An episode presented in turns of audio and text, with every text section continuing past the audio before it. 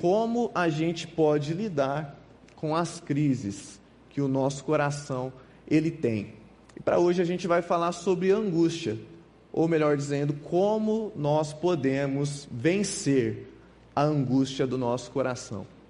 E eu quero convidá-los a localizar o texto de Salmos, Salmos 42.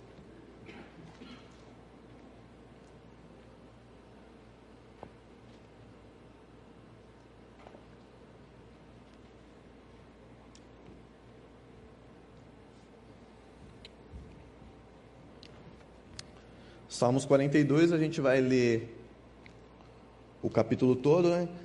Tem 11 versos.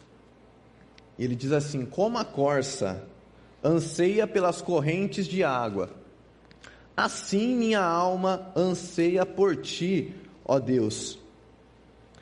Tenho sede de Deus, do Deus vivo.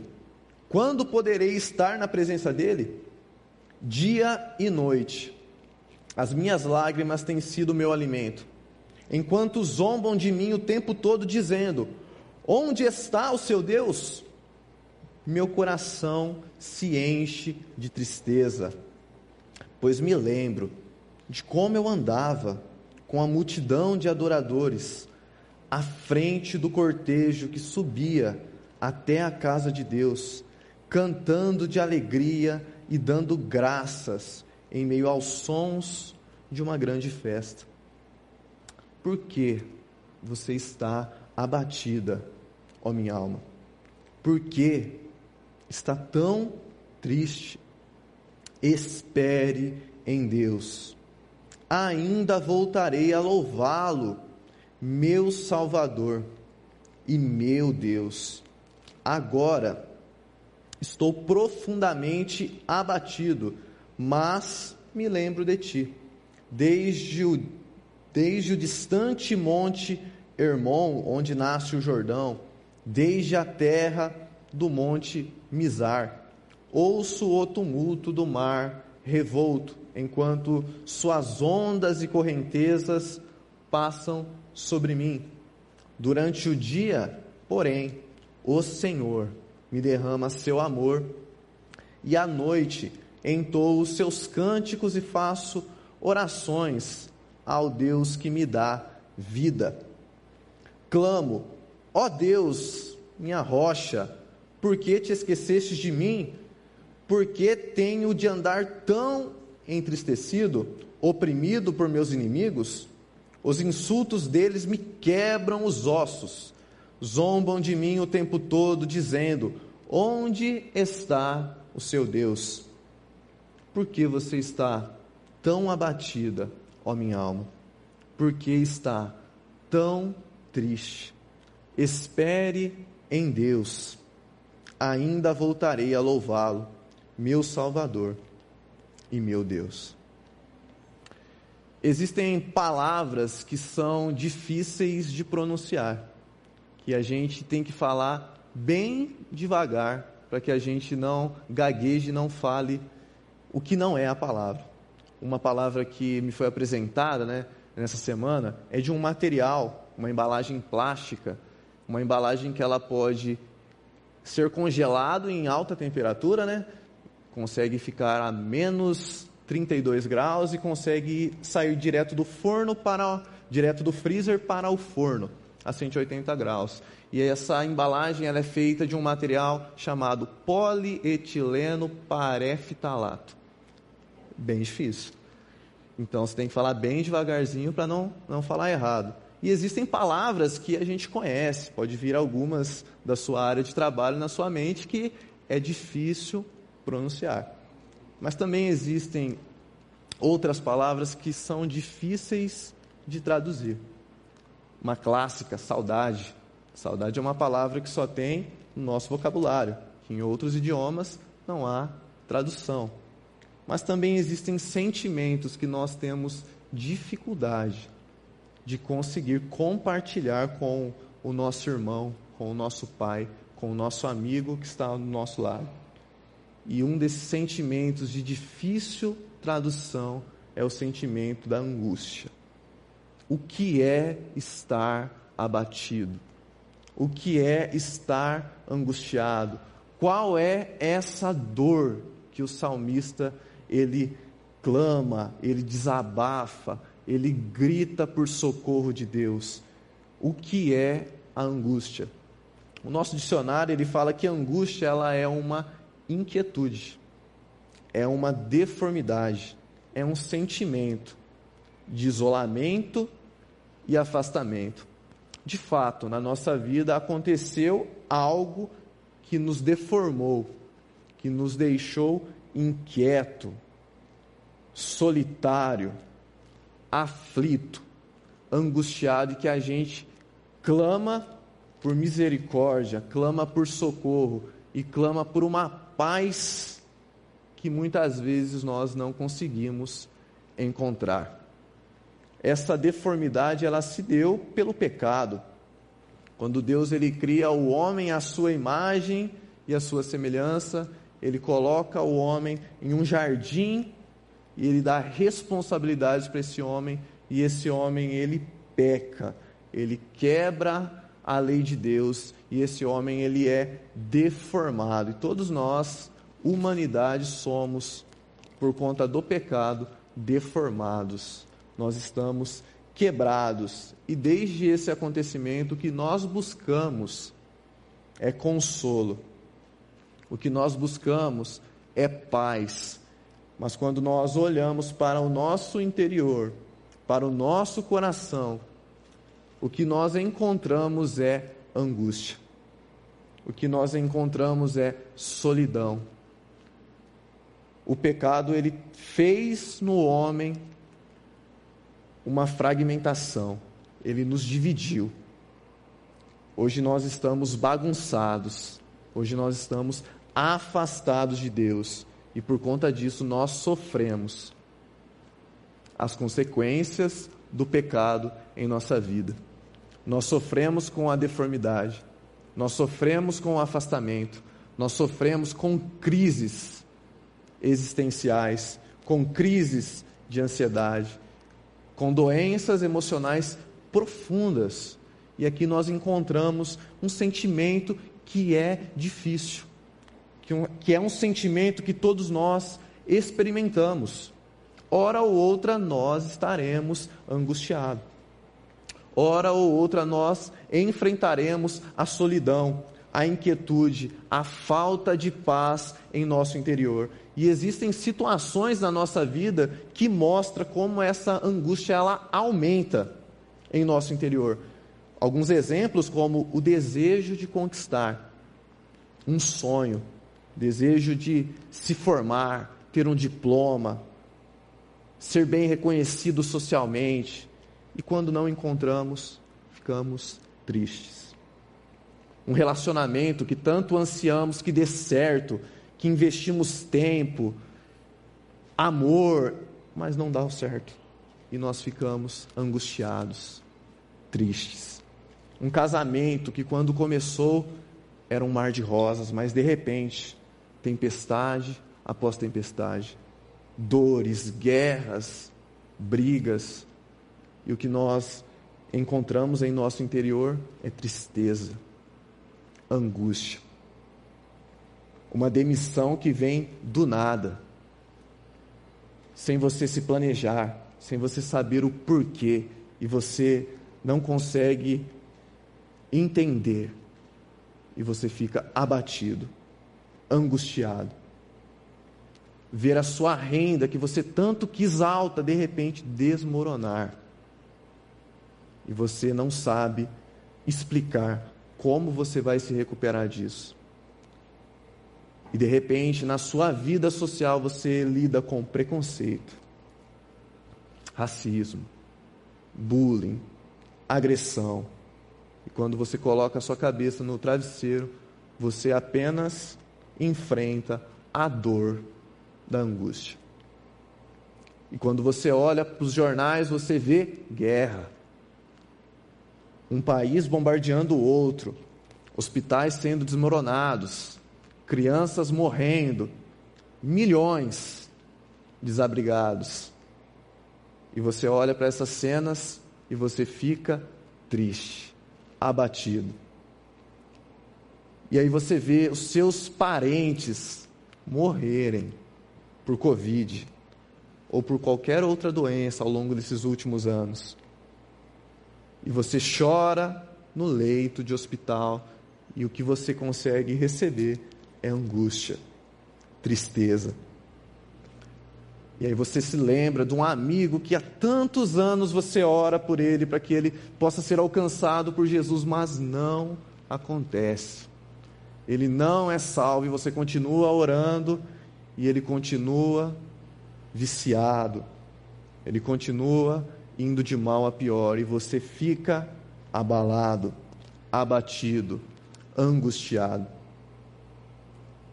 Até chegar ao ponto de você se ver tão sobrecarregado, tão cansado, tão angustiado por todas essas questões, que você pede pela sua própria vida, que você deseja você partir dessa para uma melhor. Veja, todas essas situações podem começar das mais simples até o fundo do poço, até situações angustiantes profundas e todos nós aqui podemos enfrentar.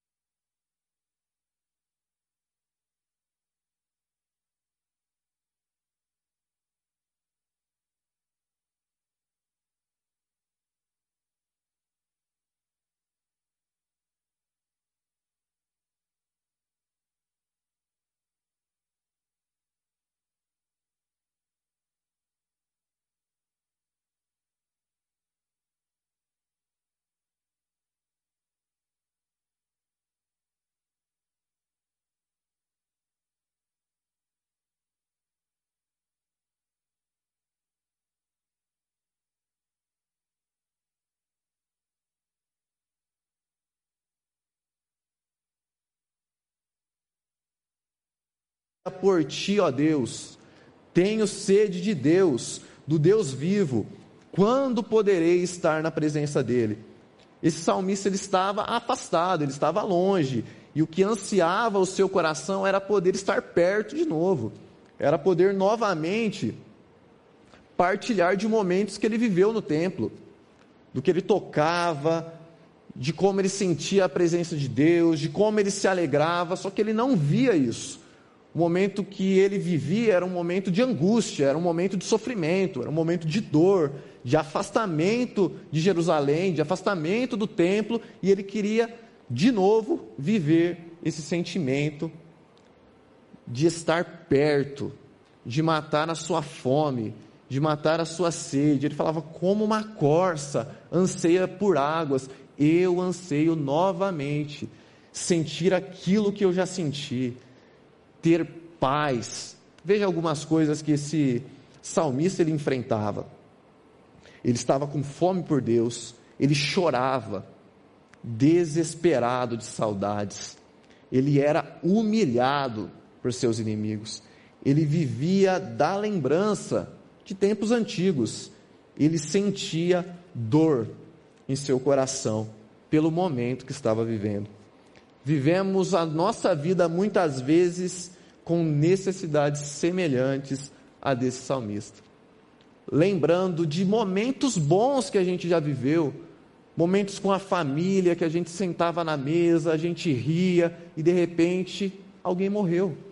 E a gente perdeu alguém para partilhar desses momentos e o que resta ao meu coração é angústia.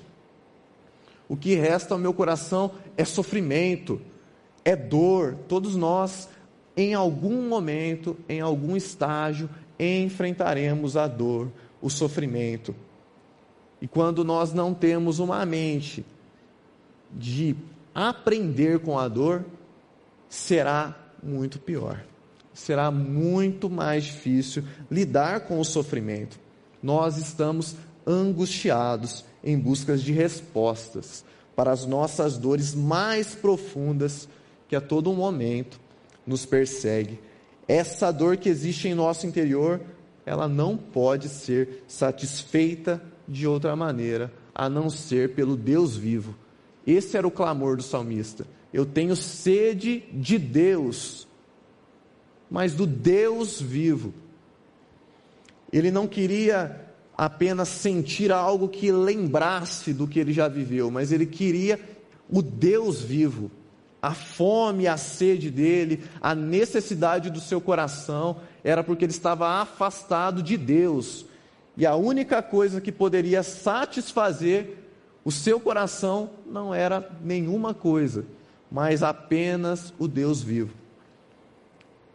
Será que muitas vezes nós também enfrentamos essa mesma luta, esse mesmo sofrimento do salmista, nós buscamos satisfação para o nosso coração, nós buscamos anestésicos para que possa aliviar a nossa dor, mas nós buscamos em coisas que não suprirão a nossa maior necessidade. Porque a nossa maior necessidade não é comida, a nossa maior necessidade não é vestimenta, não, a nossa maior necessidade é a fome que o nosso coração ele tem do Deus vivo. E veja que essa era o grito de socorro, esse era o grito de socorro do salmista. Eu anseio pelas correntes das águas, eu anseio novamente por Deus, pelo Deus vivo. Ele fala: dia e noite, as lágrimas têm sido o meu alimento. Enquanto zombam de mim o tempo todo, dizendo: Onde está o seu Deus?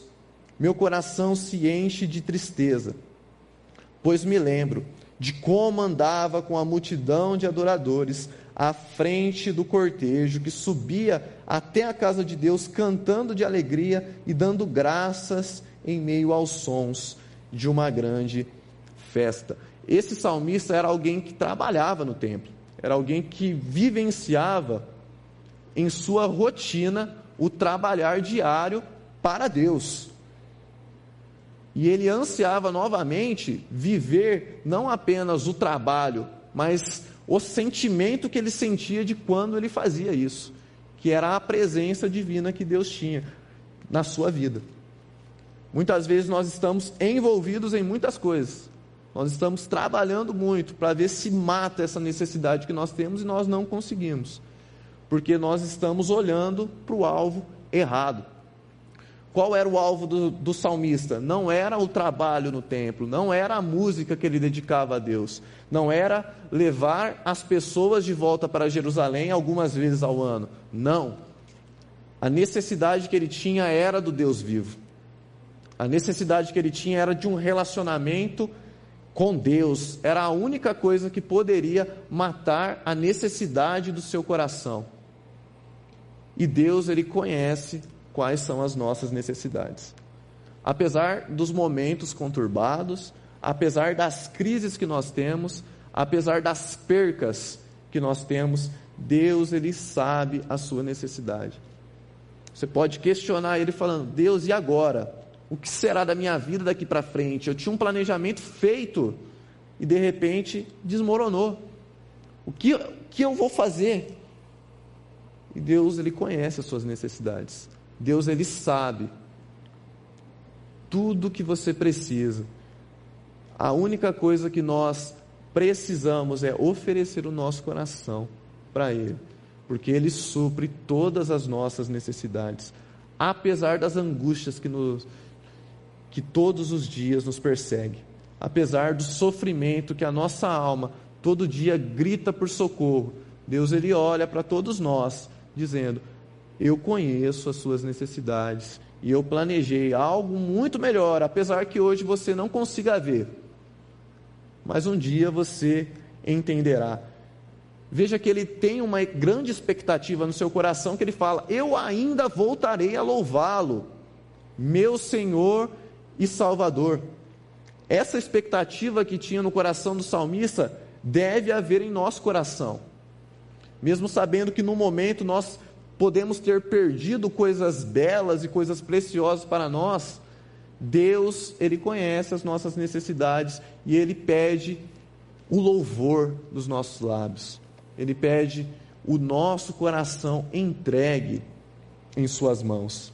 A maior necessidade que cada um de nós temos é ser libertos de uma vida de pecado. Aquilo que nos contamina, aquilo que deixa o nosso coração ansioso, aquilo que deixa o nosso coração de fato angustiado é o pecado que a todo tempo nos esmaga, nos, de, nos deforma. Mas Jesus, ele resolveu esse problema. A maior necessidade que todos nós temos já foi entregue numa cruz e já foi morta por Cristo para que hoje a gente pudesse caminhar em liberdade. Esse é o primeiro caminho que o salmista ele nos ensina, que é o caminho que Jesus conhece as nossas necessidades. Ele sabe de tudo aquilo que nós precisamos. E ele nos dá diariamente o seu amor, a sua misericórdia, o seu pão diário. O segundo caminho que esse salmista ele nos ensina, a segunda verdade direta para o nosso coração aflito é que Deus ele conhece os nossos abismos. Veja novamente o texto. Agora estou profundamente abatido, mas me lembro de ti. Desde o distante monte Hermon, onde nasce o Jordão, desde a terra do monte Mizar, Ouço o tumulto do mar revolto, enquanto suas ondas e correntezas passam sobre mim. Durante o dia, porém, o Senhor me derrama seu amor, e à noite entoo os seus cânticos e faço orações ao Deus que me dá vida. Clamo, ó Deus, minha rocha, por que te esqueceste de mim? Porque tenho de andar entristecido, oprimido por meus inimigos? Os insultos deles me quebram os ossos, zombam de mim o tempo todo, dizendo: Onde está o seu Deus? Em meio às dores mais profundas que o salmista enfrentava, outra circunstância que este homem teve que enfrentar é os seus próprios abismos eram os lugares sombrios que diariamente ele era colocado. Este homem gemia por conta de suas dores físicas emocionais que não conseguia encontrar uma resposta. Quando nós estamos angustiados, muitas vezes nós nos sentimos desse mesmo jeito, sozinhos, isolados, aflitos, sem um amigo a quem nós possamos de fato confiar, a quem nós possamos de fato depositar o nosso coração e dizer: meu amigo, eu estou sofrendo muito, eu estou abatido, eu estou em um abismo terrível. Muitas vezes, em nossos momentos de angústia, nós estamos desse mesmo jeito, em abismos. E quando nós olhamos ao nosso redor, nós vemos pessoas próximas ou não tão próximas dizer: Afinal, você não é cristão, por que você está sofrendo tanto? Você não deposita toda a sua fé, a sua vida à igreja, e por que você está sofrendo? Essa era a prova que esse salmista ele enfrentava. Ele via seus inimigos dizendo: Onde está o seu Deus? E pode ser que ele mesmo olhava para dentro de si e dizia: Deus, onde você está? Afinal, por que tenho sofrido tanto? Será que muitas vezes cada um de nós vivemos semelhante a esse salmista? Vivemos circunstâncias semelhantes a esse salmista? Olhamos para o lado e não vemos alguém para confiar. Vemos pessoas apontarem o dedo no nosso rosto e questionarem onde está Deus. E muitas vezes nós também questionamos: Deus, onde você está? Por que, que eu estou sofrendo? E nos colocamos em uma posição de vítima, não querendo enfrentar o sofrimento e nos submetemos a grandes abismos maiores? A grande pergunta que vem para todos nós refletirmos é: aonde nós vamos quando nós estamos angustiados? Qual é o abismo que nós nos colocamos para aliviar a nossa dor e o nosso sofrimento? Será que nós cavamos um buraco mais fundo para tentar, de alguma forma, amenizar a dor que nós temos enfrentado? Será que nós enfrentamos a dor e aí nós fugimos de Deus e nos submetemos a grandes abismos para tentar, de alguma forma, aliviar toda essa dor? Se nós fazemos isso, esse grande abismo que nós temos nos submetido, ele não vai aliviar. Ele não vai resolver o problema. E a afirmação de Deus para cada um de nós, para o nosso coração é: Deus ele sabe os abismos que você tem se submetido. Deus ele não só conhece o abismo que você está emocionalmente, como ele sabe a quem você tem recorrido. Ele te conhece cada parte da sua vida, cada fio de cabelo que tem na sua cabeça. Ele conhece o seu deitar e o seu levantar. Até mesmo quando você se esconde dele, você tenta fugir dele, você tenta amenizar a dor que você está sentindo, você tenta você mesmo vencer a angústia, Deus ele conhece os seus abismos.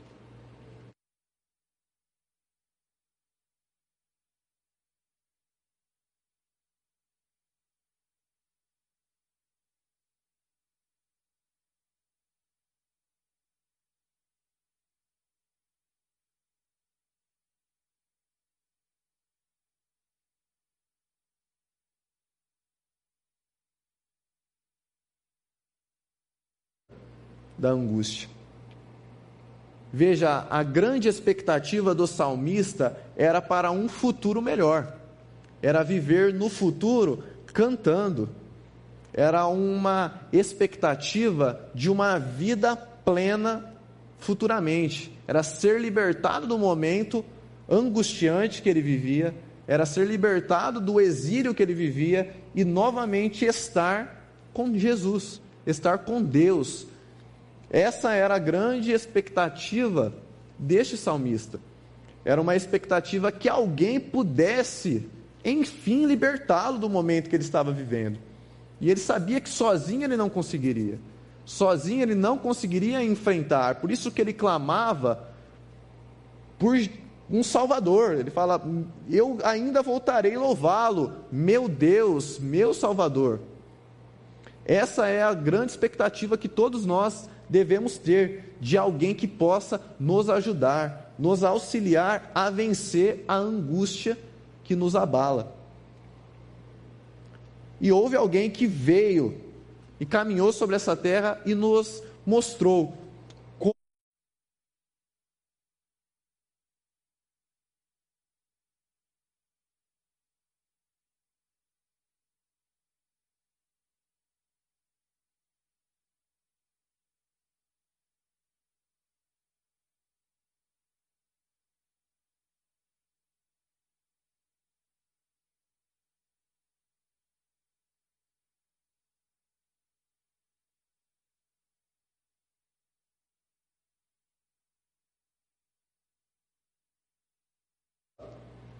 Mulher, você poderia me dar um pouco de água? E a primeira coisa que essa mulher ela responde a Jesus é, é um questionamento. Como você, sendo judeu, pede água para mim, uma mulher samaritana? A gente sabe, havia uma guerra cultural ali. Os judeus eles não se davam com os samaritanos. Só que Jesus ele começa a cavar a grande angústia que havia em seu coração. E ele começa a pregar de fato como ela poderia ser libertada da sua angústia, do momento difícil que ela vivia, da necessidade que ela tinha, do abismo que ela estava. E ele fala: Se você soubesse quem sou eu, você pediria para mim, e eu te daria uma água que jorraria de dentro de você. Jorraria dentro de você uma grande corrente de águas. E essa mulher, ela dá um grito de desespero: Eu quero, eu quero isso, para nunca mais ter que voltar para esse abismo aqui, onde as pessoas apontam o dedo na minha cara, onde as pessoas elas me julgam, aonde eu tenho que enfrentar diariamente o sofrimento de estar isolada, sozinha. E Jesus ele oferece essa água para ela e ela sai alegre e liberta. E essa mesma água viva que Jesus oferece para essa mulher é a água viva que ele nos oferece para podermos encontrar como vencer a angústia. Nenhum de nós conseguiremos vencer as nossas necessidades e os nossos abismos sozinho, apenas se alguém nos oferecer a água viva que nos liberta, que perdoa os nossos pecados e que habita no nosso coração e nos traz paz. Mas veja, Deus ele nos, não nos chamou apenas para sermos libertados da nossa angústia e vivermos sozinhos, plenos, realizados. Não. Nós fomos feitos seres comunitários.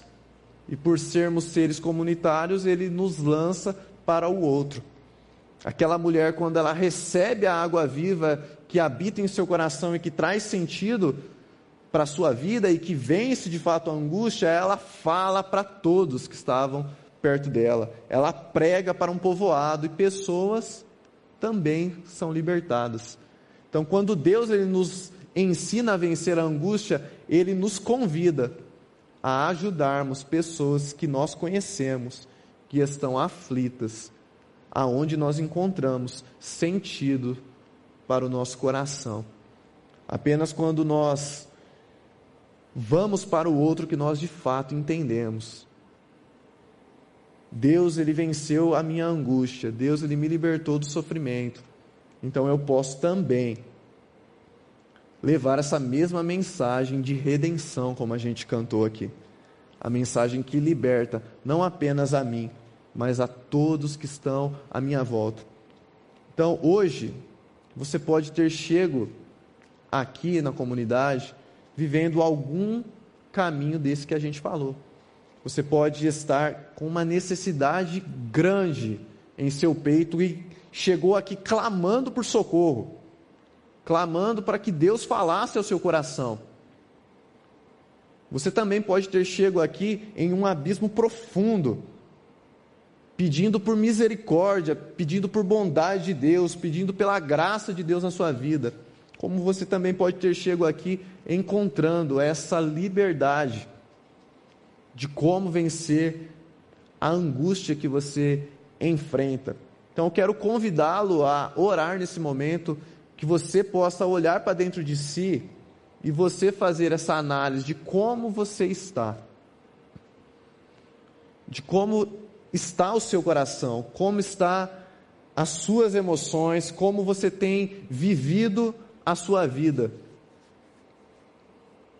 E se você se encontra em algum estágio desses caminhos, que você possa fazer essa oração pedindo por socorro, pela única pessoa que será capaz de te ajudar a vencer a angústia, que é Jesus, e que Ele possa jorrar em seu coração essa mesma água viva. e com expectativa como esse salmista, a gente possa novamente voltar a louvar a Deus com alegria. Vamos orar nesse momento juntos?